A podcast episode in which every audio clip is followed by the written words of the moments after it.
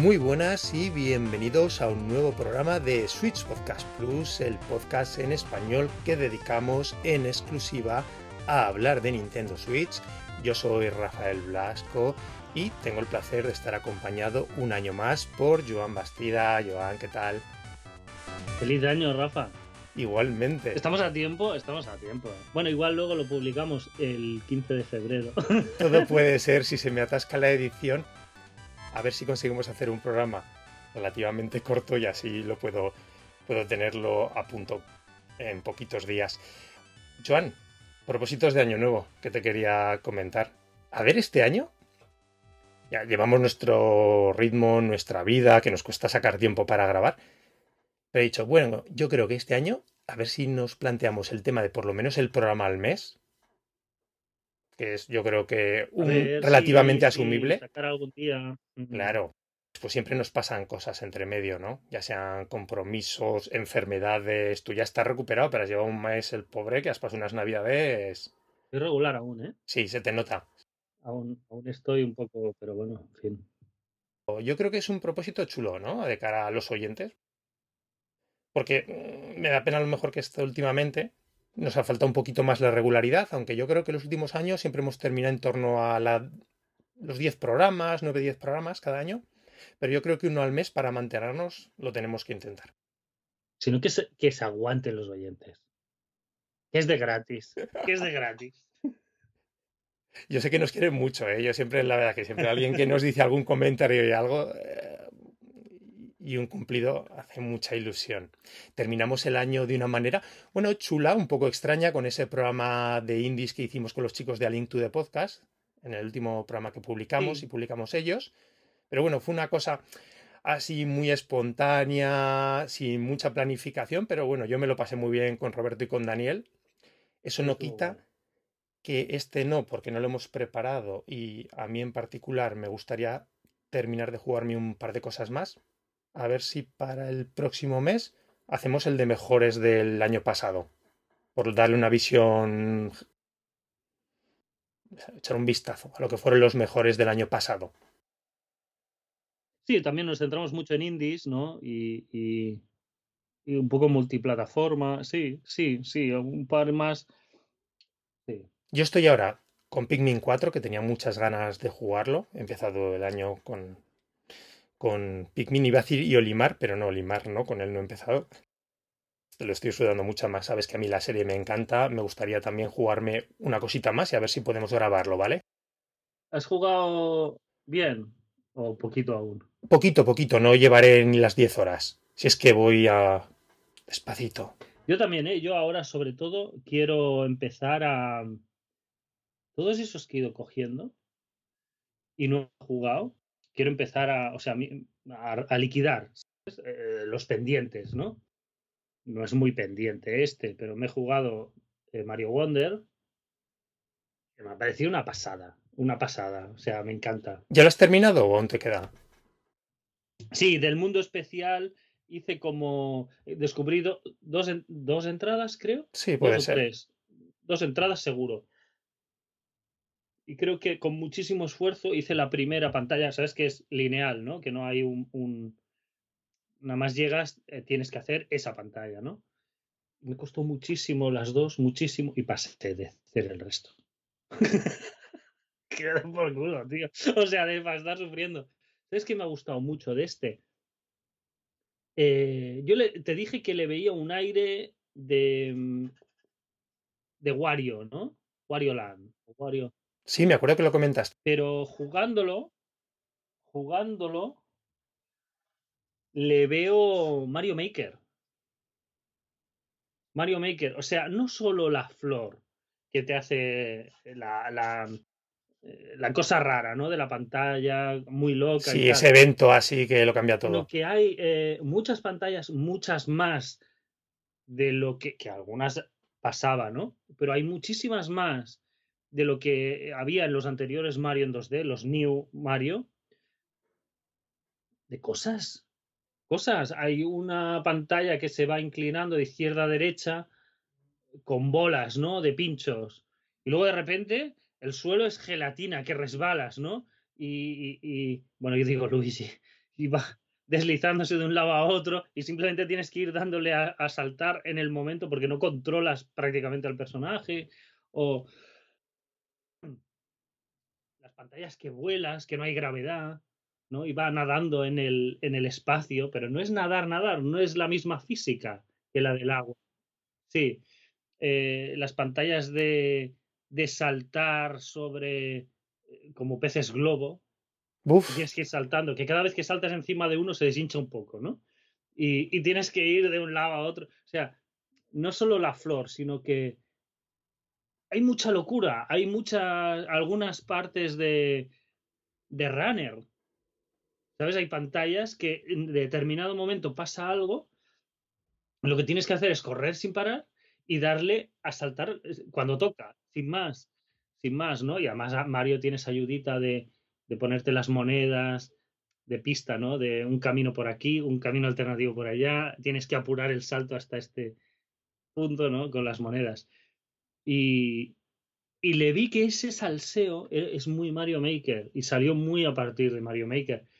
No necesariamente desde Nintendo, ¿no? Pero se vieron muchas cosas en Mario Maker, muchos enfoques, creo, que, que ha habido ahí alguien con una libreta, ¿no? Eh, hostia, esto, qué guay, ¿no? Esto, tal.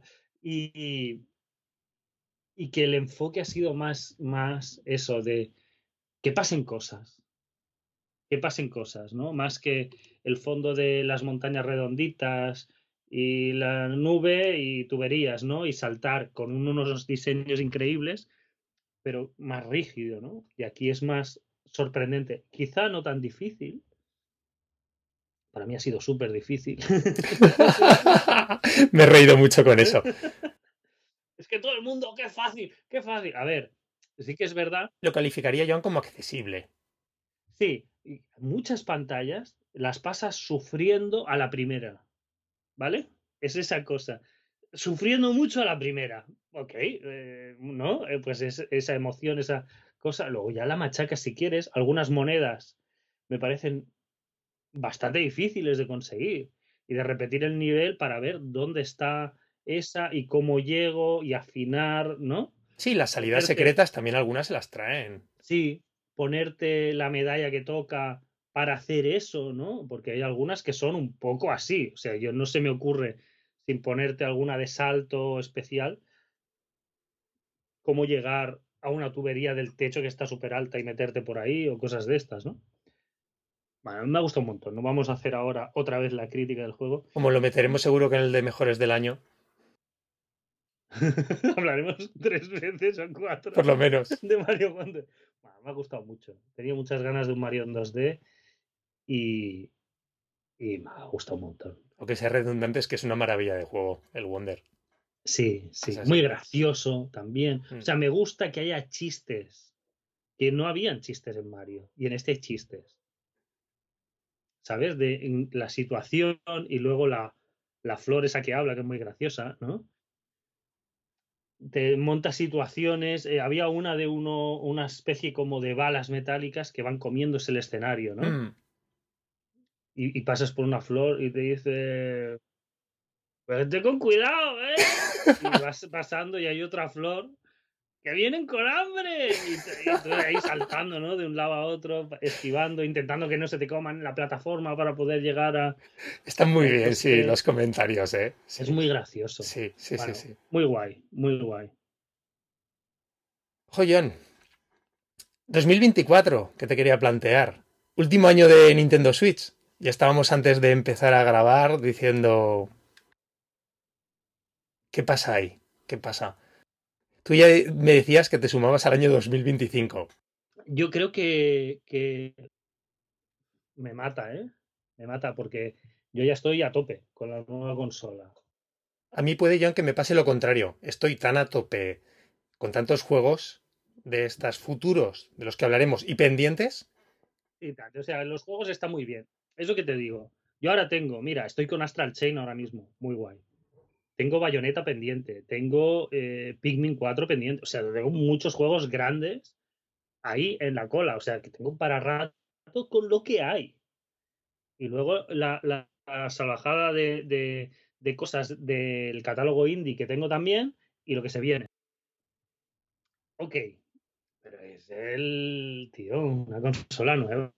Sí, pero Joan, yo creo que a lo mejor, no sé si coincidirás conmigo, que te decía que tengo una sensación muy distinta, claro, de los anteriores cambios de consola. Con Wii teníamos ya, a lo mejor, aparte de que se apagó mucho la consola en los dos últimos años, esa necesidad de cambio HD, ya no, de cambio generacional, ¿no? Que a lo mejor en la competencia no, estaba. no, no es la misma situación. No es- Claro, claro. Y después en Wii U a Switch, precisamente a lo mejor por como todavía todo el mundo había abandonado el barco, aunque Wii U fue una consola que particularmente creo que disfruté y que disfrutamos mucho, pero entonces es que como Switch lo ha lo mucho no. claro, Switch lo tiene y lo ha tenido todo. Y técnicamente tampoco es que ahora esté ansioso de ningún cambio o vea algo más que me pueda ofrecer una nueva consola. Estoy sin ninguna prisa. Vamos, que ahora mismo me dices que 2025 y a lo mejor tan feliz. Sí, pero es por, por, por tenerla.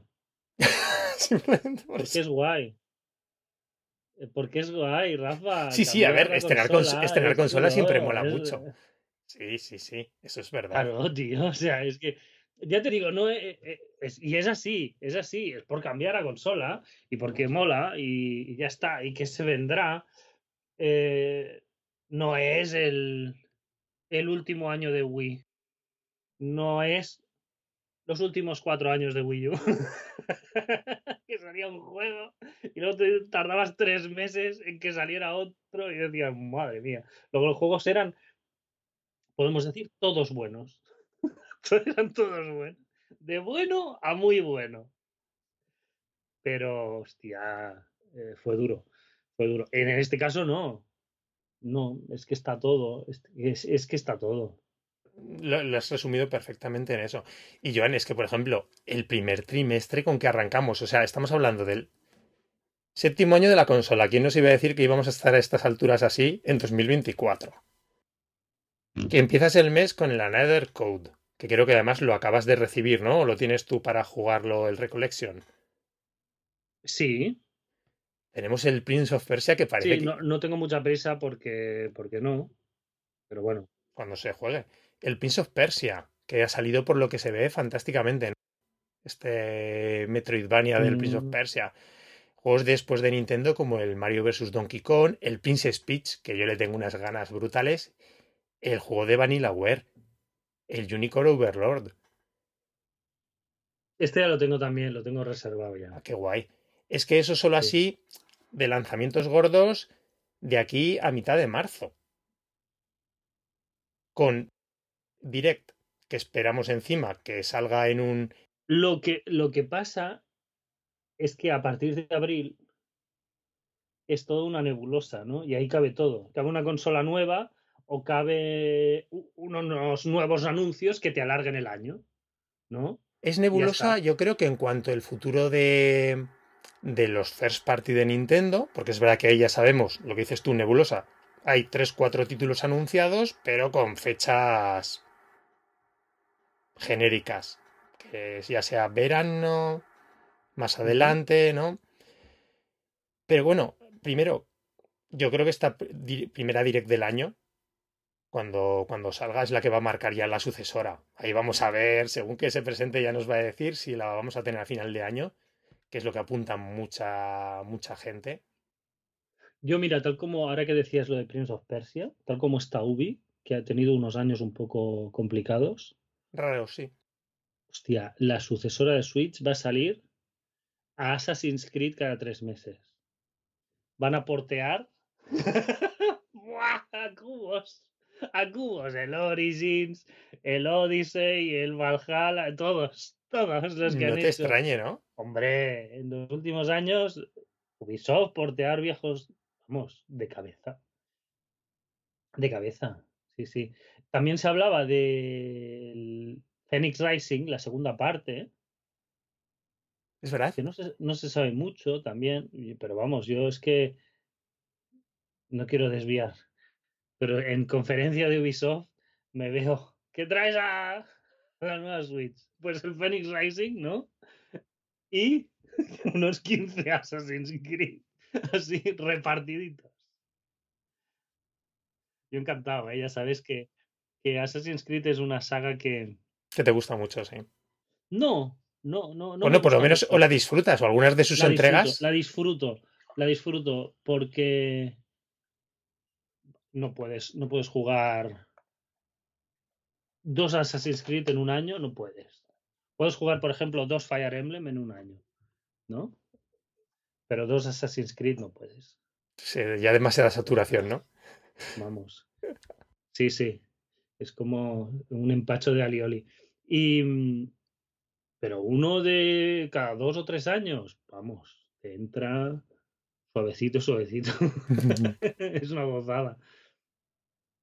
Pues fíjate, Joan, que aparte de esos lanzamientos así gordos de primer trimestre, y no he comentado algunos de los indies que ya han salido este mes o que van a salir, yo, por ejemplo, tenía una pequeña lista de juegos súper interesantes que sabemos que van a salir en 2024 la consola y yo empiezo a sumar, digo, vamos, últimamente con el ritmo que llevo de juego, vamos, tengo ya de aquí al 26.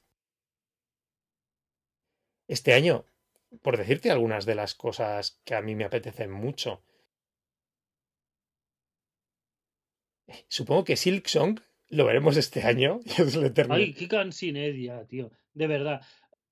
Bueno, no te, yo creo que no te lo he repetido muchas veces, pero ya es como diciendo, el otro día repasaba listas de, de 2024, digo, hombre, pues ya creo que ya toca.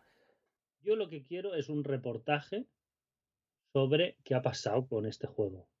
¿Qué ha pasado? O sea, cómo una gente em, casi sin presupuesto echándole horas por amor al arte. Sacan un juegazo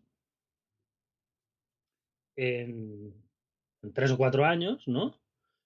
Y como tardan ocho, con, una montaña de dinero, tardan ocho en hacer una secuela que era una expansión. Es un Tears of the Kingdom, o sea, tampoco es una cosa de rediseño de, de, ¿sabes? Del estilo artístico, de, del estilo de juego. No, no, es todo el personaje. Le podrán haber hecho mil cosas, pero el personaje está definido ya. Lo curioso es que ya el juego, no sé si ha anunciado, incluso se jugó alguna demo, eso ya ahora a lo mejor estoy metiendo la pata, en 2019. No sé si fue una demo o fue ya un tráiler en el que se veía un juego entero, o sea, lo veías moverse, jefes, escenarios, situaciones, no sé qué. Lo veías. Se han pasado, pues eso, sí, igual cinco. Creo que 2019 leí el otro día que, yo decía, madre mía. Y después eh, hay a mí un montón de cosas que me apetecen un montón. Fíjate, no sé si te acordarás este el de Plucky Squire, multiplataforma. ¿Cuál? De Plucky Squire que es un... Ay, iba a decir un soldadito, pero no, Squire es como... Ah, no me sale la palabra en español, da igual. Que juega entre el 2D y 3D, dibujado, que va pasando, que es una cholada, que lo va a publicar Devolver. El artista principal que se llama James Turner es un chico que... Eh, que um, Me tienes que pasar el enlace de esto. Pon, pon de Plaque Squire, googlea un momento y búscalo, que lo vas a ver y vas a caer, que es una tiene pinta de preciosidad. Eh, salen cositas Joan en principio. Bueno, el nuevo, el nuevo juego de los de Jatska Games, el Mina de Halloween. No sé qué pasará este año. ¿Te acuerdas del Metal Slug? Ah, sí. Que se veía el escritorio, ¿no? Era como un cuento. Oh, era una, era una cucada. Sí, que salían, eran como en 2D dentro del cuento, y luego salían por la mesa, ¿no? Los, los muñequitos. Este sale para Switch 2. A lo mejor, no lo sé. El de Level 5, ahora que vuelve Level 5, uno de sus juegos, eh, tenía el Fantasy Life, el de, el de Capolis. Tenía una pinta muy chula, mezclando ahí juego de, te acuerdas de detectives, estilo así muy anime y demás, pero con juego de rol. A mí por lo menos me llamaba más que el que ha salido este año del Master, el Master Rain Code, que también ha tenido buenas críticas y demás. Bueno, y Layton. El Layton, que a ver, pero Layton no tiene fecha de 2024 que yo recuerde. No sé si mm. al final saldrá este año o no. El Animal Well, dentro de los, de los indies. de la serie de Necrodancer, el Rift of the Necrodancer, que era una mezcla, no me acuerdo si fue el anterior direct o el anterior, eh, que mezclaba este el mundo de Rift of the Necrodancer, pero con jugabilidades de los Reading Heaven, también de los Guitar Hero, una cosa, bueno, al final el juego era musical súper chulo. Y con jefes y cosas así. Sí.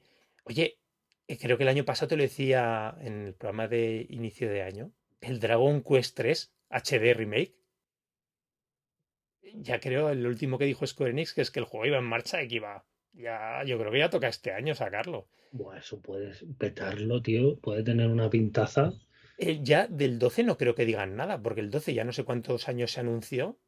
¿Te acuerdas con el teaser que era la pantalla del título? Sí, con letras de fuego y demás. Sí, es que. Claro, lo que se ha visto, imágenes y tal, se ve increíble, ¿no? Pero yo que tengo más o menos reciente, más o menos, ¿eh? el Triangle Strategy, que eran como dioramas del estilo, que las ciudades eran como un bloque y luego veías difuminado el, el paisaje de fondo y te movías y girabas la cámara alrededor. Y el Octopath, que es más más RPG clásico, más lo que se puede parecer el Octopath, tío, se ve que hay veces, tío, que es, que es increíble lo chulo que se ve. Claro, en un juego como, como Dragon Quest, yo creo que le van a le van a poner ganas de Square Enix. Mm, o sea. En lo poco que se ha visto, el tráiler que había, y ya el tráiler ya tiene un par de años por lo menos. Sí. Se veía un nivelazo muy arriba el juego, ¿eh? O sea, lo que dices tú, como con mucho, mucho, mucho esmero. Por, por ejemplo, también Konami eh, para este año tiene anunciado el remaster de los Suicodens de la, del 1 y del 2, que sabes que son los clásicos de rol de, la época de PSX. Y ostras, yo el apartado estístico de estos remakes, por lo menos de los nuevos, mmm, sustituyen los fondos por modelados súper genéricos, no lo sé, no, no, creo que no están a la, a la altura de lo que hemos visto, ¿no? En varios remakes últimamente especialmente por el nivel que a lo mejor ha establecido Square Enix. El que decía el Metal Slack Tactics, ¿te acuerdas? Que se anunció también hace un par de años, se veía chulísimo con toda esa estética de la serie, pero pasándolo a un juego de estrategia por turnos. Y no se sabe nada del juego. Esto te estoy contando juegos que a mí me llaman, porque tenía una lista de 30 o 40 juegos que salen este año, que a mí a lo mejor la mitad no me decían nada. Había, por ejemplo, y de este te hablé, fue una de las directs, el Penix Big Breakaway, que es un juego en, de plata. Penis Big, dices, Penis Big. Penis Big, exactamente. Lo vamos a dejar ahí. Te veo animar esta mañana, Iván.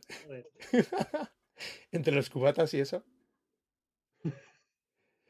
que es un juego de plataforma en 3D, que no es un género que a mí me apasione, pero lo veo súper chulo con la protagonista con el ACU, no sé si te acordarás del tráiler, ya fue hace bastante, el año pasado, utiliza un yo-yo contra los enemigos, creo que lo hace el equipo de Sonic Mania, se ve chulísimo. No sé si Nintendo se animará a localizar el juego este que ha hecho Goodfield de Goemon, del que también te he hablado otros programas. En Japón acaba de salir hace un mes o dos no sé, yo me espero alguna sorpresita esta próxima direct, que entendemos que va a ser en febrero, porque me hacía mucha gracia, Joan, te lo comentaba el otro día, la gente, el rumor, va a haber una directa en febrero. A ver, lleva los últimos seis años habiendo direct gorda en febrero, o sea, qué rumores y qué tonterías.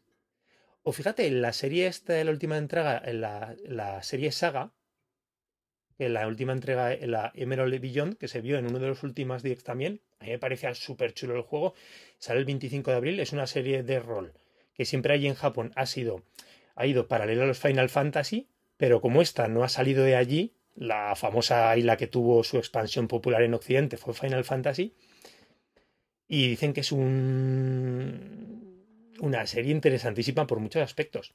Y después, bueno, veremos ya Nintendo con, por ahora de Nintendo poco más sabemos que el, que el remake de Paper Mario, La Puerta Milenaria, que a ti te apetecía un montón, con razón.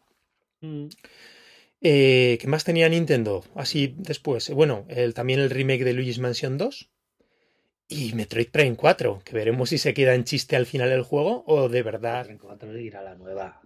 Es que ya. ¿O tú no lo ves, Joan, como título intergeneracional? Switch, Switch 2. Como Zelda. Sí. Hombre, sí. Por poder, por sí, poder. ¿no?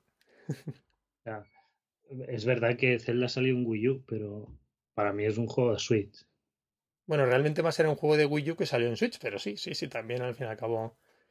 Pero sí, para nosotros fue más de Pero, Switch. Eso pasa en casi todos los juegos del primer año, ¿eh?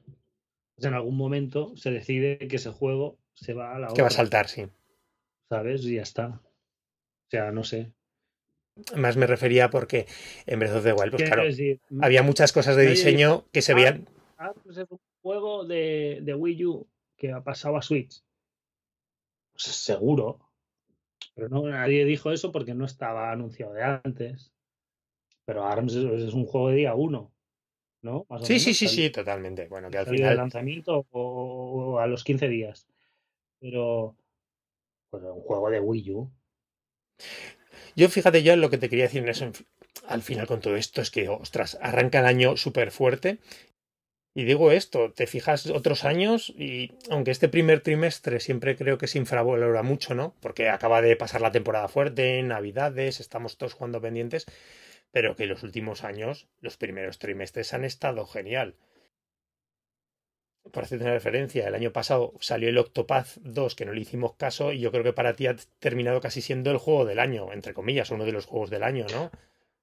O Fire Emblem, que a mí me encantó. O Fire Emblem Engage, lo Fire mismo. Es un- una pasada. O sea, que yo me reí mucho con aquello que te contaba de la historia es una calamidad, sí, el diseño de personajes es risible y, y e- el- el- la, la- lo de bajo presupuesto que son las escenas de diálogo, ¿no? Que era cutrísimo, pero lo que era el diseño de batallas, de sistemas, es una pasada, es de los mejores, ¿eh? yo creo. Es una pasada. No, no, es que, que salen unos principios de año potentísimos. Mm. Y eso, unido a lo que, sin haberse anunciado todo lo que queda de año, más lo que se sabe, dices que, madre mía, si este es el año final, ¡buah! Además, fíjate, eh, estas vacaciones iba yo tomando notas mentales para escribir un artículo que al final se han quedado eso en notas que me he tomado y que no terminaré escribiendo. Pero es una pena en los años finales de cualquier consola. Siempre mm, salen juegos muy especiales, que es normal. Es ley de vida, Rafa. es ley de vida, es ley de vida. Salen juegos especiales que, de muchísima personalidad que marcan incluso en parte la, la personalidad de, de las propias consolas. Esos cantos de cisne. Y que nos perdemos grandísimos juegos. Y en este caso de Switch, que encima no es una consola que salgan tres juegos al final de la vida, me da la sensación, aunque yo creo que es que, aunque Switch 2 salga este año, el final de Switch no va a ser este año realmente, ¿no? A nivel de software, porque vamos, raro sería que Nintendo no, le, no le dé soporte un año, dos más por lo menos. Ya sería extraño. Joan, te quería preguntar eso, que aparte de todo lo que se viene de este próximo año y que te apetece jugar, de pendientes del año pasado o de estos otros años que quieres recuperar, ¿qué, qué tienes en mente? Una montaña, Rafa. la montaña digo. que me has contado, algún, pero algún. De, aparte de, de Bayonetta, ¿no? Del 3, de. Bayonetta 3. Eso Sí, vaya. sí. Bayonetta, Pikmin y ¿qué más tenía? Estoy con Astral Chain. Qué chulo. Sí. Claro, yo lo que quiero recuperar, por ejemplo, que los tengo ya, es que los tengo comprados. O sea, es que es lamentable. Sobre todo, compré un lote de, de, de indies en las rebajas. Eh, tengo muchas ganas de Streets of Rage. Muchas ganas. Ah, de Street for Rage 4. Sí.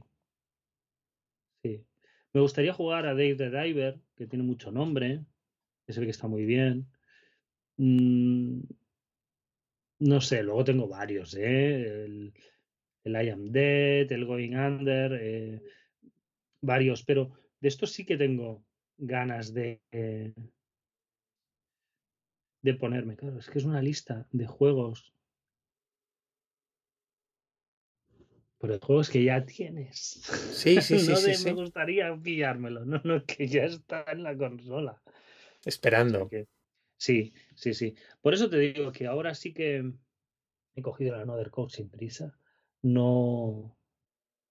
No creo que coja nada más nuevo. Aparte del. es que soy un bocas. El de Vanilla, que, el de Vanilla que ya está pillado. eh, pero ya está. Yo con eso, incluso el Mario lo puedo dejar para, para verano, otoño, ¿sabes? Bueno, que igual sale por esas fechas, ¿no? O sea, ¿Tiene fecha el Mario? No, no me ¿Qué, Mario me estás diciendo? Paper. Ah, el Papers, verano, dijeron. Ah, verano, pues mira, pues igual sí. Eh, Junio puede que sea o julio, no lo sé. ya está, yo creo que tiraré mucho, mucho de.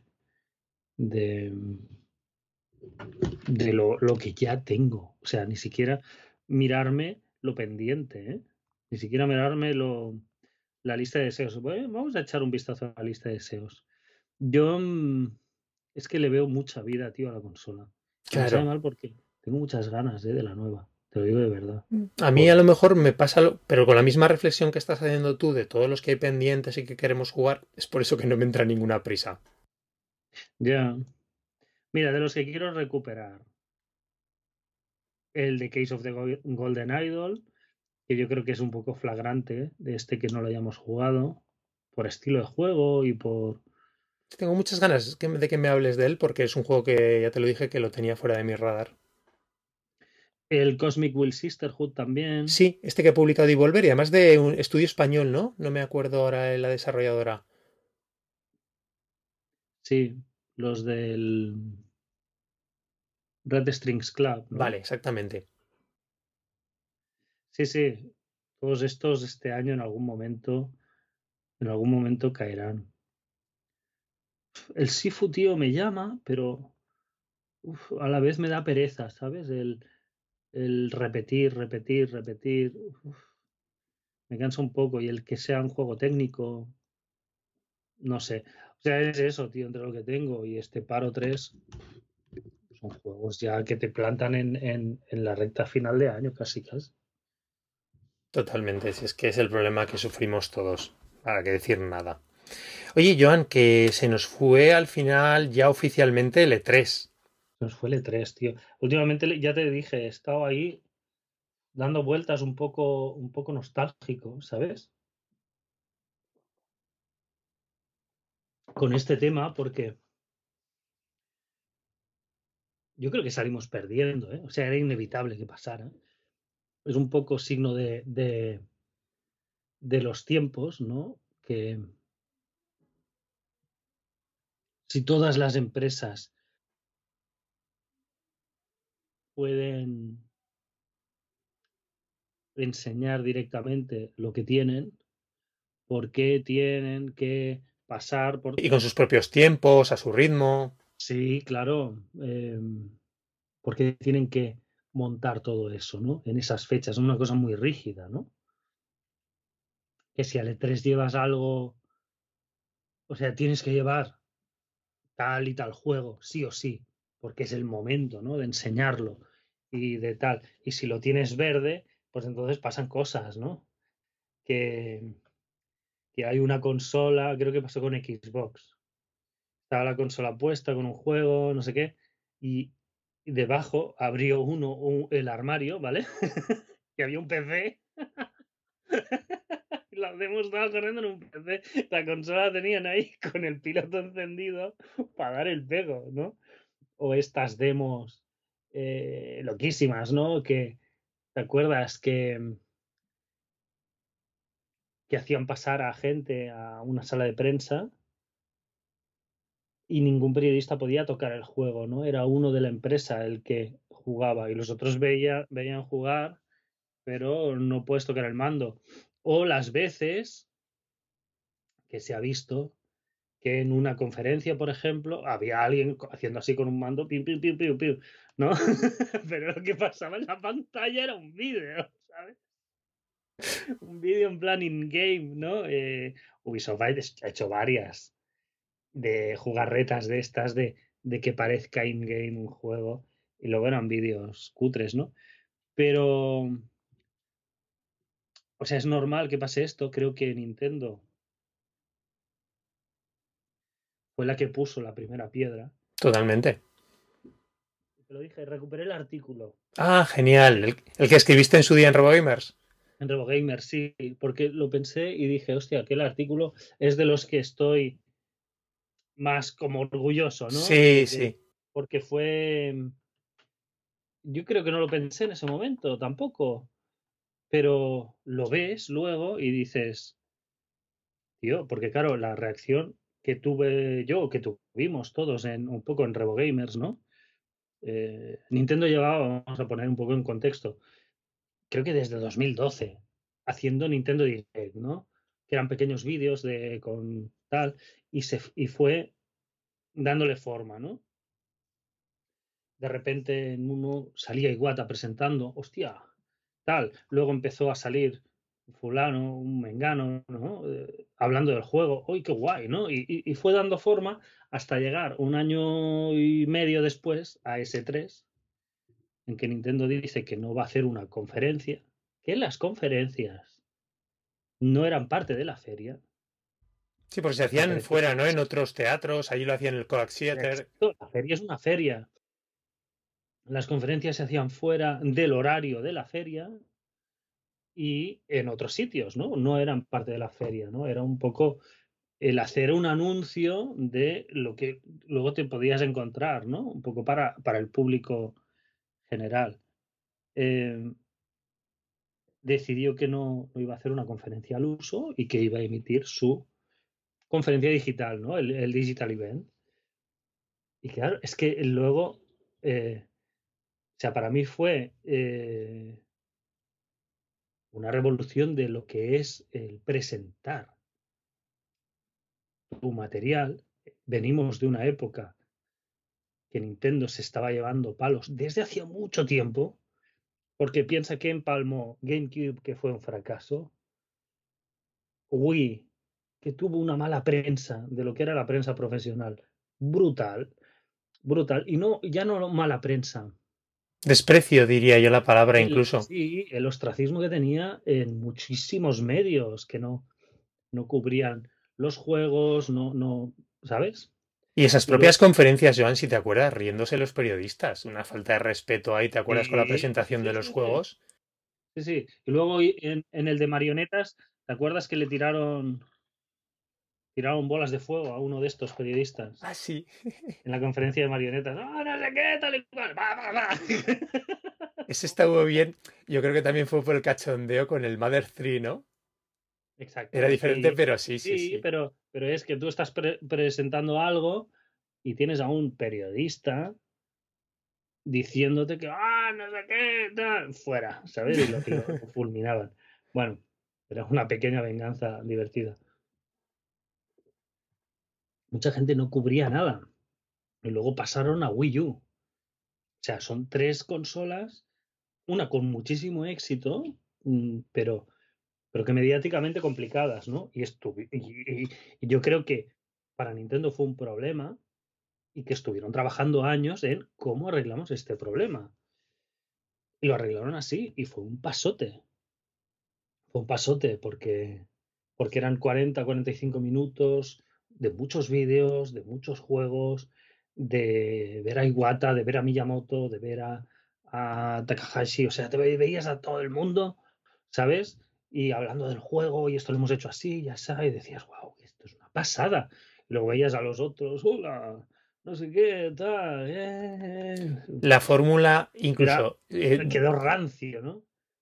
E incluso la, ya no solo la direct en sí, sino después esa esa segunda parte que fueron los Treehouse para complementar la presentación, que fueron... Esto, el streaming de videojuegos estaba en pañales en aquella época. Sí, sí. Y claro, metieron un streaming de videojuegos super pro, ¿sabes? Con la gente de Nintendo, con el desarrollador, jugando a su juego y explicándote cómo funciona y, cómo lo han hecho y, y, cómo, ¿sabes? ¿Qué querían? Mira, aquí queríamos hacer una cosa más así, tal y cual. Hostia. Muchos pasos por delante, Nintendo. Exacto, pero aquello que desde nuestro mundillo nintendero una pasada total. Yo creo que para público más general de videojuegos, no tan el hardcore gamer, ¿no? Que es, un poco especial. Em, y en aquella época, eh, tela, ¿eh? El, el, rollo hardcore gamer, pero bueno. Sí, ya se ha perdido gracias a. Se ha ido perdiendo, sí, sí, claro que sí. Pero todo eso que fue un, un acontecimiento, fue de verdad para nosotros desde nuestra casa, fue un evento. Yo nunca había estado en E3 tres días con la tele puesta. Y viendo dos horas de a ver qué pasa, ¿no? A ver qué echan, a ver qué sale, a ver quién viene, ¿no? Eh, hostia, que sacarán tal juego, que igual sale eh, a Onuma, que no sé qué. Y era como, ¿cómo?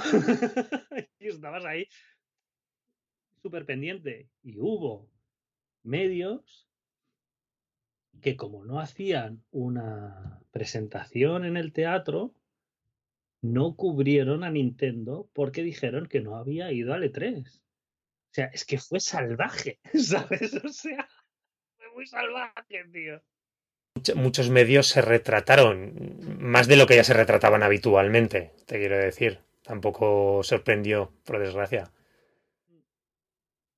Bueno, total, que eso sí, yo creo que son los cimientos de lo que de lo que ha acabado pasando, ¿no? De ahí hubo la sacudida, luego Nintendo se estableció y luego poco a poco todo el mundo se ha ido sumando en una convivencia de feria y eventos personales hasta que ha llegado un momento, yo creo que la pandemia ha sido crucial. Sí, fue un punto de inflexión.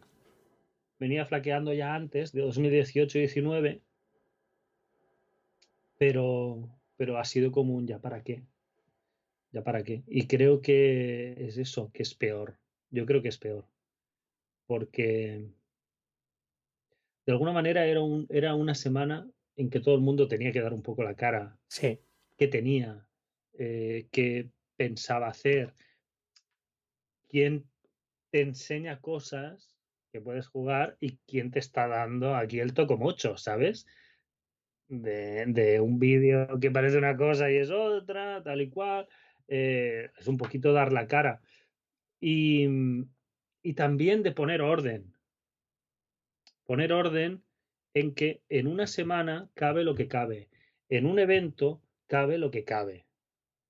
Y tienes que hacer criba. Y de Ubisoft no vas a poner en tu evento 75 juegos, ¿vale? pero Ubisoft en su evento va a poner sus 75 juegos, sus 5 Assassin's Creed que tiene, que no es broma, hizo un evento, que habían como 4 o 5 Assassin's Creed. Madre. Tenemos este que pasa en Japón, y tenemos este que es para móviles, y tenemos el otro y decías, tío, basta, vamos a echar el freno, ¿no? Y, y ahora hay como también, de nuevo, el signo de los tiempos, ¿no? una sobreinformación. O sea, no hay, no hay tres eventos principales. Luego Ubi tenía el suyo y Electrónicas tenía el suyo.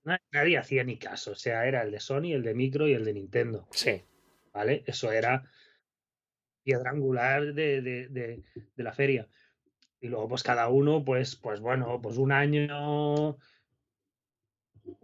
en Konami le traían unas drogas un poco ya caducadas y te veías el de Konami porque había sido la bomba, ¿no? De, Pero más, era más el folclore del E3, ¿no? Que no buscar algo, ¿no? En, la, en, una conferencia de dos horas de Konami. Em, y ahora no, tío, ahora hay 15.000 eventos con 15.000 juegos cada uno, que hay unas mierdas increíbles. Y es agotador. es que es agotador porque hay algunas pequeñas conferencias que están bien, muy bien, pero puede ser una de cada diez. Porque lo que has dicho tú, a la facilidad que tienen las compañías para montar este tipo de eventos, pues lógicamente hacen que todo el mundo lo haga, pero tiene las consecuencias que tiene. Eh, demasiada atomización, sobre lo que dices tú, exceso de información, de ya perderse. A mí, por otro lado, una consecuencia de esta pérdida del E3, aparte de todo lo que acabas de comentar muy bien, ha sido, y no me ha gustado, como ese eh, giro de momento pivote del año a los Game Awards, que es un evento, estos premios, premios que nunca me han gustado desde su concepción. ¿Pero tú crees que es así? O sea, ¿quién ha anunciado algo grande en los Game Awards, aparte de, de los amigos personales de... El, Jeff Keighley, sí. Pero aunque no se anuncien, yo creo que la atención mediática al final, grande del año del videojuego, aparte de las conferencias, que aunque no tengamos E3, sí se sigue concentrando esos primeros 15 días de junio. Se sigue. es un, ahora es un mes, mes, mes y medio. Sí, más diverso, como tú lo has explicado. Pero después ese mm, centro de atención me da cierto punto eso que ha pivotado hacia los Game Awards. Que ya te digo, que no me dicen nada como son muchos otros premios en otras, en otras industrias, del cine o de demás, o música. No, a ver, no, lo que dices tú. No es que los tiempos pasados sean mejores porque sí, pero los nuevos especialmente no, no, me, no me, entusiasman. lo normal es que el E3 caducara. Se veía venir. Se veía venir. Pero es que la alternativa es lamentable. Yo saco, Joan, quizás en positivo que Nintendo, con esta, cómo ha configurado su estrategia de comunicación, la ha sentado muy bien, que al final, como fans principalmente de Nintendo, tenemos una, una, serie de contenido ya abundante, muy marcado, ¿no? Muy marcado en las fechas, que no nos falta, ¿no? Información y estamos, antes pasaba, desesperados para cuando iba a ser llegando al E3 ya, muertos de hambre, no sé si es una expresión adecuada, o a veces cuando con las directs, cuando esas desesperaciones, bueno, a veces dramas súper divertidos, ¿no? Hubo algunas de las directs que las esperas fueron agónicas y impresionantes, aquellos hilos míticos de resetera, cuando te acuerdas cuando el chibi robó en llamas, esa creo que fue, ha sido la, la direct más esperada del mundo. Bueno, el chibi robo en llamas que fue un teaser de Nintendo en redes sociales, ya cuando la gente se estaba tirando de los pelos. Pero es guay porque tenemos unas direct muy marcadas que gustará más o menos tal, pero siempre están llenas de contenido. Veo que la situación a nivel general del mundo de los videojuegos ha empeorado, por lo que hemos hablado, o no nos gusta tanto como antes, pero lo pienso fría y objetivamente y me gusta mucho más cómo está ahora la política de comunicación o cómo se lo ha montado Nintendo para su propio contenido y sus fans. Sí, desde luego desde luego, pero yo me refiero, cuando vas más allá, hostia, es un coñazo, Rafa, es aburridísimo, es aburridísimo, quiero decir. Joan, llega mayo y ya estábamos con algo que, una excitación especial, ¿no? Que venía en un mes, los anuncios ahora es, llega el mes de junio. Y yo creo que el año pasado tengo esa sensación que tú estás describiendo de pasar un poco de todo. De pasar de todo, tío. O sea, una pereza. O sea, yo, el día de la confe de Nintendo, em, yo me iba, me cogía mi Coca-Cola, ¿no? Una Coca-Cola, una bolsa de patatas, ¿no? Y venga, y era como unas palomitas, ¿no? Era una cosa lúdica. Ahora da pereza. Se me está viniendo a la cabeza el, L10 de. El L10, digo, L3 de 2010. El que creo que se presentó Skyward Sword. Entre otros juegos que de la época de Wii puede que fuese la mejor presentación que hubo. Y eso, la excitación, el compartir lo que has dicho tú. ¿Es el que era Miyamoto con interferencias en el mando? Puede que sí, no me acuerdo. sí, al final. Recuerdo que estuvo muy bien tanto por juegos que se anunciaron como por todo. Y lo que dices tú, era en la tarde de verano de, con unas ganas de hacerte hueco en la gente. Creo a las seis o seis y media de la tarde, ¿no? Que es cojonuda la hora. Sí, para, Europa siempre nos ha venido genial. Sí, porque creo que son las nueve de la mañana o las diez en, en América. Y claro, y lo que dices tú, que te, que te cerrabas esa tarde. Yo incluso creo que algún, algún E3 me llegaba a coger vacaciones ese día, a cogerme un día en el curro. Esa tarde déjame en paz. esa tarde me la dejas tranquila, ya está. Sí, sí. Claro, y eso se ha perdido. O sea, ahora, aunque Nintendo te haga una direct y te la haga chula y tal y cual, pues igual la ves a las 10 de la noche. No, no, no es lo mismo. No, no, no, que ese día no puedes llegar tal, ya la dejas. No, cambia mucho. También ha fastidiado mucho estos últimos años esta eh, moda de los leaks, ¿no? De que mucho, siempre ha habido toda la vida pequeñas filtraciones, anuncios que se han escapado, pero ha habido muchas conferencias y muchas sorpresas que se han chafado mucho de mala manera. Y es una pena desde el punto de vista del aficionado, porque al final el contenido lo vas a ver y no se ve, no se disfruta de la misma manera. Cuando te lo han soltado en un tweet o en un foro ha aparecido un... ¿Sabes? No, no deja redes sociales y no entres en foros, Rafa. Pero es lo que ha pasado últimamente. Yo creo que lo hemos comentado en nuestros, incluso ya en los grupos de WhatsApp. Es como, ha salido, no, no comentéis. Ya me enteraré, cada uno que vea, pero yo eso también ya lo intento evitar. Sí, pues que el mundo va cambiando, Joan. Nos hacemos mayores. No podíamos dejar un programa sin hacer referencia. Sí, sí, pero sí que es, es todo más, más, o sea, mm, mucha más cantidad, bastante peor calidad, yo creo, al final, y todo muy disperso, ¿sabes? Todo es muy, mucho ruido al final ese mes, mes y medio que hay últimamente en junio es un cacao, ¿no? Y, te pones un podcast o, abres una web de videojuegos y tal, y conferencia de, yo qué sé, ¿sabes? Y dices, pero, pero ¿qué importa? Una conferencia de, de, según qué estudios, ¿qué te importa, tío? O sea, si, se sacan dos juegos al año o tres, y uno es un free to play y otro no ¿Qué, estamos mirando aquí, tío? Es, un poco así. No sé, no sé.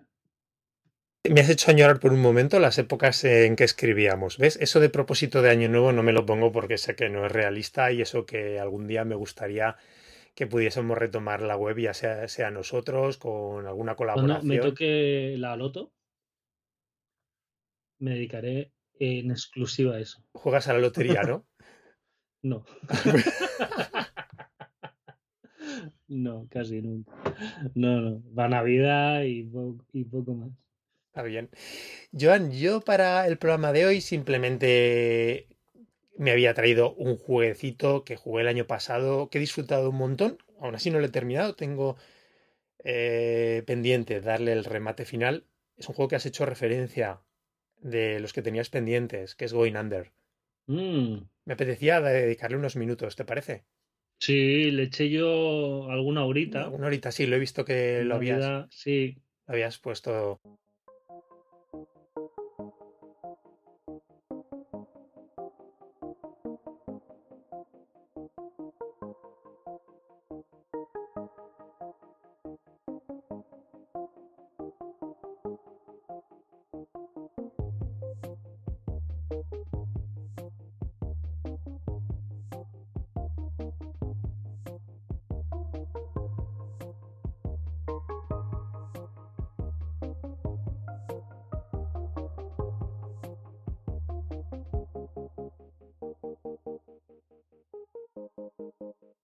De Going Under, ¿qué te cuento? Un juego que es una sátira del mundo de las startups, un poquito de la precariedad del mundo laboral, que es un juego además que está, en mi opinión, muy, muy bien escrito, plan de los diálogos y la historia. Eh, el juego te cuenta la historia de, de Jacqueline, la protagonista, que es una becaria que empieza a trabajar en una empresa que eh, creo que se dedicaba, te acordarás a lo mejor tú más que yo, así, ah, como al mundo de las bebidas, a las bebidas energéticas. Era, me parece que una bebida que servía como nutricional, como que te la bebías ya y no hacía falta comer, bueno, un producto loco. lo gracioso de, es que Jacqueline me parece que es, ella quiere trabajar en marketing, o es la becaria, es lo que ha estudiado, y el project manager allí la manda a las mazmorras, por decirlo así. La manda. Ella trabaja en la empresa, que es Frisol se llama. Está situada en un edificio lleno de pequeñas compañías. A todo, a todo esto es un juego, porque estamos aquí, de, acción, de acción. Es un juego de acción. Es un roguelike de acción, ahora lo, lo voy a explicar, sí. La manda la, a los pisos de abajo del edificio donde se supone que están las startups que se han ido a, la mierda, que se han hundido, ¿no? De ahí viene un poco, yo entiendo que es el juego de palabras de Going Under, por la expresión esta de las empresas que se hunden, pero también porque ellas la mandan a explorar abajo a las, a las mazmorras. Y allí tiene que conseguir una serie de, de, de, de reliquias. Sí. Eso, el juego, como Joan decías, es un juego de acción en tercera persona, en roguelike. En 3D. Sí, sí. Que tiene varias particularidades que a mí me han gustado mucho. Por un lado, una de las cosas muy graciosas es que eh, Jacqueline, conforme va bajando los pisos, ella se puede utilizar de armas, puede coger casi cualquier cosa de los escenarios. O sea, tú estás en una. la primera, el primer escenario, que supongo que es a lo mejor que tú habrás echado alguna, ¿no? Alguna partida que es una especie de oficinas normales, de estas casi como más de alquiler, de estas de, ¿no? de coworking que se llaman, habitadas por, por goblins, ¿no? Y además es muy gracioso porque se llama Joblin, la, empresa. Y claro, igual te coge una grapadora, que una silla, que una maceta. Sí, sí. Básicamente, cualquier cosa que hay en el Hay algunas que, que, que, son más arma y otras que las tiras. Lo coges y. y dependiendo del tamaño y la naturaleza del objeto, tiene diferente uso, ¿no? De a lo mejor es más de un ataque de mele más pesado y el otro es más de, a lo mejor de, por decirlo así, de, de apuñalar, lo que dices tú, o de lanzar. Me parece, por ejemplo, que la grapadora. O, con más, con más recorrido, ¿no? Con más zona de, daño. Exactamente. Aparte, como también es eso, un mundo ahí fantástico, pues también de repente aparecen en eso de los goblins, pues te aparecen espadas o cómo se llaman las, las, bolas estas de pinchos que nunca me acuerdo, eh, no me acuerdo. Sí, una maza o, ¿no? Sí, sí, sí, sí.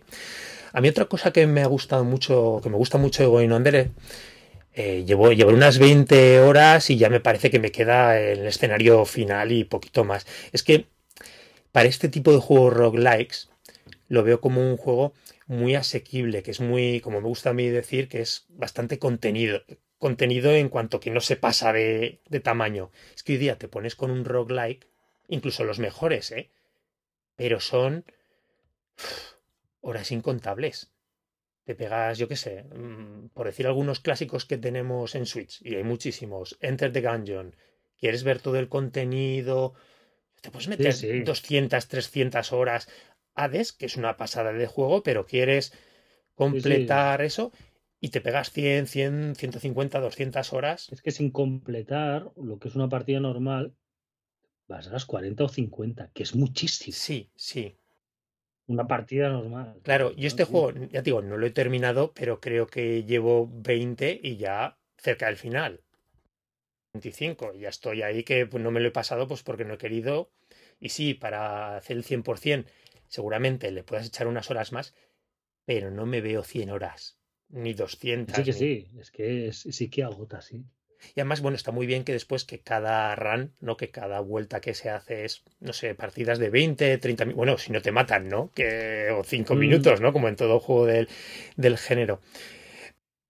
Eso, eso a mí me, me, gusta mucho, ¿vale? En ese sentido. Después me gusta también, eh, bueno, las, también si has empezado tú eh, el juego, has visto los diferentes personajes que componen el mundo de Jacqueline y de la empresa que es un poquito los diferentes estereotipos que se encuentran en este tipo de empresarial, de, ¿no? de cultura corporativa que, dice, que le dicen los americanos. Para, es chulo, no sé si eso has llegado a verlo, Joan, que después tienes el set de habilidades especiales que puede equipar la, la protagonista, depende de a quién elijas como mentor en la empresa. Sí. Entonces, claro, ellos te encargan misiones, conforme más misiones les haces, el llevarlos como mentor te añade más extras, más habilidades especiales. Yo que sé, es muy... Eh, me hace mucha gracia, por ejemplo, el jefe de la empresa, el rey. ¿Te acuerdas de barbitas? Así. Mm. Creo, no sé si has visto, creo que sí, la serie de HBO Silicon Valley. Sí. Bueno, que es de acción real, ¿eh? Es Silicon Valley. Sí, sí, sí que ya sabes, ese mundo también de las startups tecnológicas allí y demás. Es que me recuerda, yo creo que hasta cierto punto está inspirado en el, en el protagonista, el barbitas con los pelos así rizados, el que les tiene en la, caja, en la casa en el hub. No sé si te acuerdas de él. El de la incubadora, el propietario de la incubadora. Es un, un colgado total, ¿no? que van chanclas, pantalón corto. Sí, pero ya sabes, de estos chulitos, la visión empresarial, tal. Que es un cantamañanas más que, más que otra cosa, ¿no? Sí, sí. Exactamente, yo creo que este hasta está inspirado en, el, en, este, en, su personaje. Además, este me acuerdo, me encanta de las habilidades que tienes, que por ejemplo en las tiendas, que te puedes endeudar. Pero no sé si has probado, te puedes endeudar, pero ¿sabes lo que pasa? Es decir, puedes comprar todo a crédito, pero cuando sales, la protagonista sale lastrada por una, por una bola gigante de metal. Esa es la deuda que llevas como peso. Está, está chulísimo. Después ya sabes, el, el, estilo artístico es muy bonito del juego. Esos colores. Muy colorido, es muy vivo, sí. Muy colorido, como dices. Todo el, los modelados de todo el entorno de los personajes, todo muy redondito. Sí. Que tiene eso, que me gusta ese puntito fantástico. Y después, bueno, lo que he dicho, como decía, siendo una sátira, es muy divertida las diferentes, las son realmente, solo son tres mazmorras, aunque después tienen un pequeño giro de tuerca eh, cuando vas avanzando en el juego, pero son esta que te decía, espacio de coworking, el otro es una empresa de criptomonedas, o sea que hay una, es que es un juego de nuestros días, otro de apps de citas, ¿no? De Tinder, que es una especie ahí de sitio horterísimo, como si fuese un burdel de baja una ambientación conseguidísima. No sé, ya digo, me parece un juego que sin ser nada rompedor en el género, yo lo veo muy remarcable, que tiene un montón de personalidad, artísticamente chulo, la banda sonora a mí me parece una chula. Es de los poquitos juegos que después me encanta ponerme los temas en YouTube, ¿sabes? O buscarla para mm. comprarla así. Tiene varios temas que es, está muy bien jugablemente ya lo has visto, es muy sencillo. Después tiene su miga, el manejo de las armas, como en todo juego de este género, saber combinar las habilidades que te vas, sí, porque, las salas son muy, muy chiquititas donde hay las peleas y hay muebles y hay cosas, ¿no? y tienes que un poquito moverte a través de la mesa, le tiro no sé qué y coges el palo y le das a no sé cuánto, ¿no? El enemigo que se te lanza, el enemigo que te tira cosas. Está bien, está bien. Está muy, está muy chulo. Sí, eh, saber jugar como en todo roguelike, entender al final las mecánicas principales, cuándo hacer uso de las habilidades o cuándo no. Que es muy gracioso, habrás visto que, por ejemplo, algunos de los bonus de las personajes son a través de aplicaciones, que encuentras un móvil que te instalas la aplicación y lo utilizas. Eso no he visto. Ah, pues ya verás para recuperar vida o pegarte un chute de cafeína, cosas así muy divertido también porque lo ves como muy actual. A lo mejor no mm, esa ambientación no tan típica de mundo fantástico medieval o de otro, otro estilo. Es gracioso, sí, sí, está guay. Muy chulo, y ya te digo, lo veo a mi adictivo, lo he pasado genial, súper accesible, por lo que he dicho, el combate se puede llevar, es un combate básico con miga, pero, pero ninguna locura de 50 combos, movimientos, porque el personaje es más saber jugar con las armas que se van rompiendo, sustituirles y adaptarte.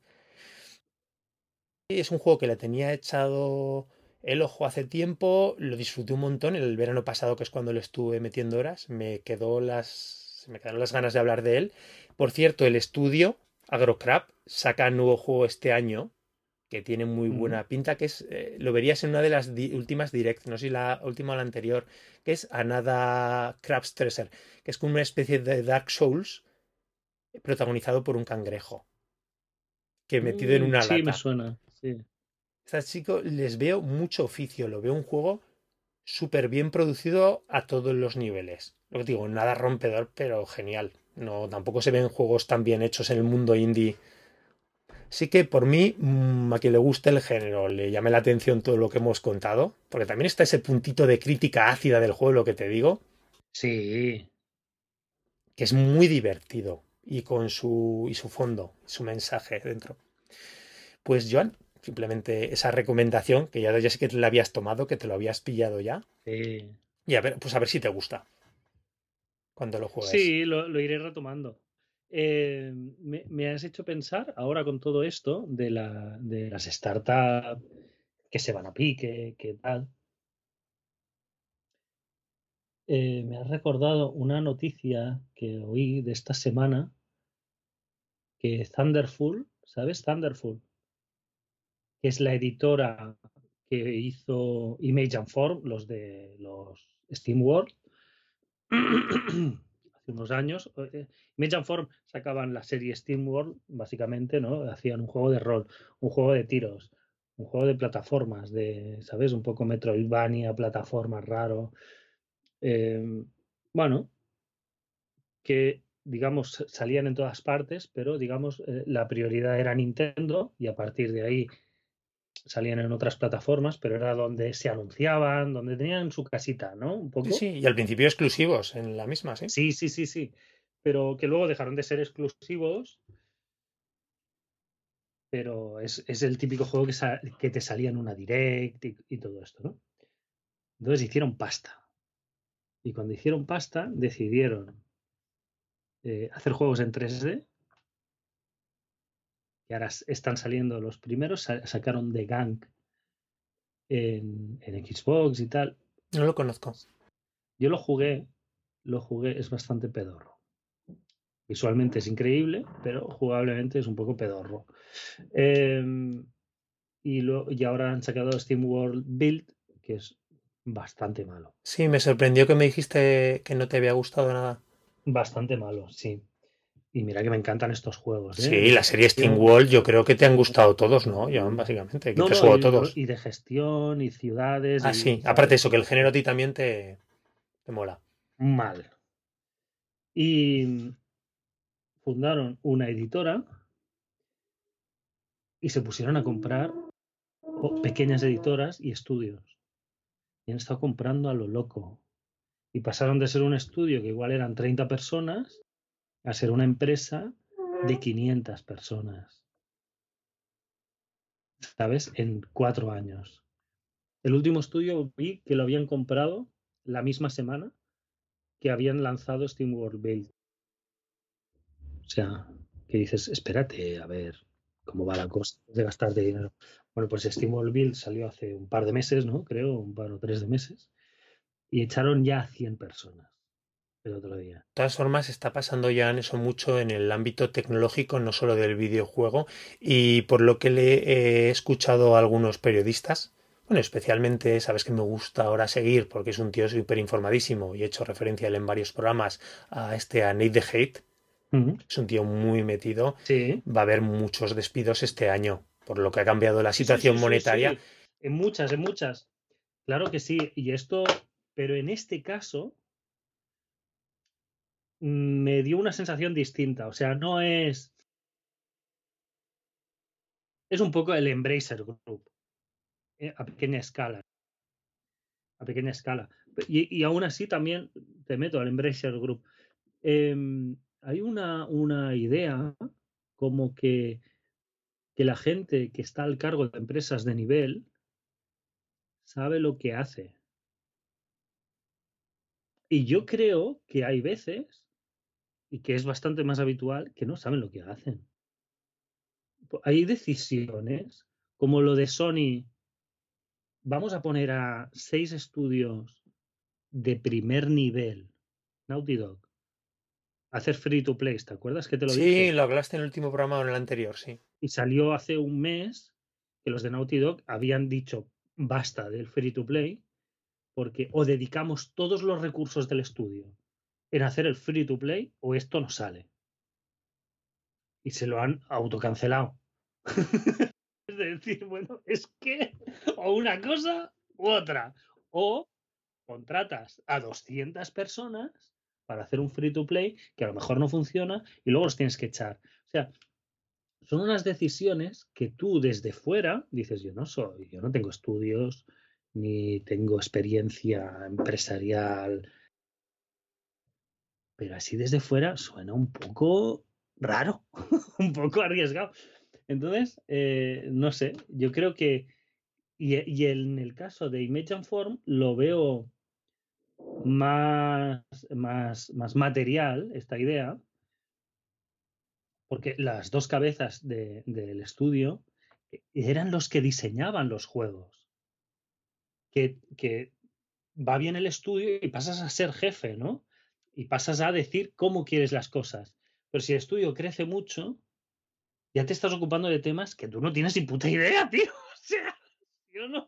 Y vas, que va bien, va bien, pero es que a lo mejor no va bien. Y además es que incluso que se desvía de tu pasión, ¿no? Y de lo que tú te dedicas. Pero, bueno, igual es una nueva pasión, ¿vale? Podría ser. Vale, ok, pero tú no has estudiado eso, ni tienes 15 o 20 años de experiencia en eso, en llevar a 500 personas, una empresa de 500 personas. No, no, no. Es que es un crecimiento inorgánico exagerado. O sea. es brutal. Mm. Entonces, ¿sabes? También pensé, una serie que no soporto, no la soporto, que es Succession. Ah, bueno, a mí me gusta mucho, pero. Me dan No la he asco. terminado, ¿eh? No la he terminado. Me dan asco todos. O sea, pondría una bomba en ese edificio y que se hunda. Me dan asco todos. Y la serie te hace creer que son todos muy guays. Y que todos tienen un talento especial. Es como en estas, ¿Tú crees que te hace ver eso? un poco sí. O sea, todos están como comprometidos y están como con una idea y quieren algo. Incluso el colgado del, del hermano del Macaulay Culkin. Sí, Sí. Kiran, que es muy buen actor. Tiene, una, tiene cierta ambición, ¿sabes? Y luego te la pongo al lado, no sé si la has visto. A mí me gustó un montón. La caída de la casa Usher. La tengo pendiente, no, no la he visto. Pues en la caída de la casa Usher es la familia de Succession, pero yo la veo en la vida real. Es decir, eh, hay el, el padre de familia y la, y, y la tía de los chicos, que son do- dos hermanos, que han creado un emporio mil millonario. Son súper ricos. Y los hijos son unos gilipollas, súper ricos. Y todos se han flipado.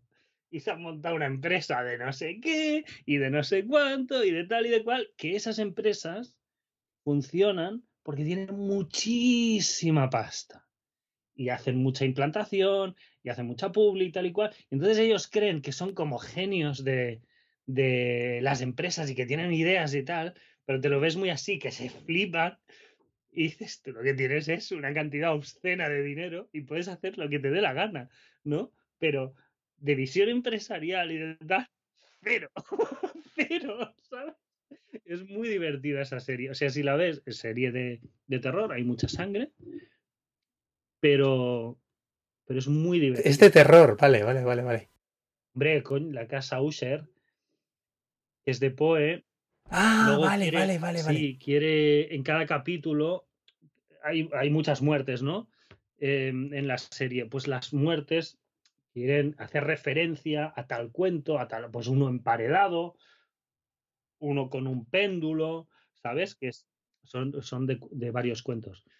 Y, y yo creo que, que- que a menudo pasa eso, ¿eh? O sea, esto de, por ejemplo, de Image and Form, yo los, los veo entrando un día a la cuenta de, del CaixaBank, ¿sabes? Abrir el móvil y decir, ¡Joder! ¡Qué montón de pasta tenemos! ¿Qué hacemos? Pues vamos a comprarnos 15 estudios, ¿sabes? Y cinco años después tienes que echar a la mitad de gente, tío. O sea, Han crecido de una manera muy, en cinco años. muy dudosa y muy rápida y... Porque ahí hemos visto estos últimos años eh, pequeños estudios indies crecer a su manera, ¿sabes? Sí. Haciéndose más grande, ganando en colaboraciones, creciendo en gente. Devolver, chapó. O sea, chapó. Pero Devolver siempre ha tenido un enfoque de editora Sí. y de hacer eso y pum, pum, pum, pum, y crecer a partir de ahí y editar a más y a más y a más y buscar y buscar y tiene, tiene unos ojeadores, Tienen gusto para... lo, lo mejor del mundillo. Claro, y tienen mucha... mm, muy clara cuál es su línea editorial.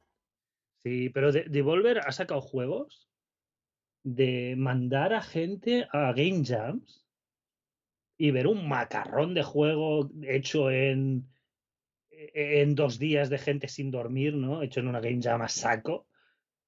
Y tener el ojo de decir, aquí esta peña tiene algo. ¿Sabes? Tiene, tiene muy, muy, muy buen ojo. Bueno, en fin, solo, Rafa, no sé, se me cruzó esta idea. Cuando no, me está bien, la, me ha gustado la reflexión. Pues Joan, mmm, yo creo el programa de hoy, si no quieres añadir nada más. Sí, no, no, ya me callo. Yo creo que el siguiente programa casi va a coincidir con la Direct que tendremos en un par de semanas. Sí, Estoy aventurando porque entre el 8 y el 15 de febrero, ¿no? Sí, dos, tres semanas, sí. Así que yo creo que nos citaremos para ese programa si no hacemos el entonces el de mejor del año, de, de los mejores del año de 2000. A ver la Direct, ¿eh? si sale o no y, y cómo sale. Claro. Sí, no, porque puede cambiar mucho, claro. Eh, lo, creo que lo hemos dicho antes. Yo creo que. Sí, sí, no, te ponen el más de lo mismo con un par de juegos de relleno más y dices, uh, o, te, o, o, puede petar la cosa. Según lo que haya, mm. aunque no diga nada en Nintendo directamente, vamos a ver si hay sucesora o no este año. Sí, es posible. Que es muy probable, pero ya van a estar ahí las pistas. Eh, recordamos a nuestros oyentes que tenemos página web que es nintendbit.com, que el podcast lo pueden descargar directamente desde la página o en las diferentes gestores de podcast como Apple Podcast, Evox, Spotify, Google Podcast. Que si alguien quiere contactar con nosotros, estamos disponibles en redes sociales, en X como Nintendbit y también eh, tenemos correo electrónico que es contacto arroba nintendbit.com. Iván, me alegra comenzar el año, otro año más contigo. Sí. Que siga otro más y oye, a ver. Décimo. No, 14, 14 sí, años. Sí, sí, sí. Y a ver si cumplimos el propósito de este año. 14 años, Dios mío. Venga, Rafa. Un abrazo, hasta luego.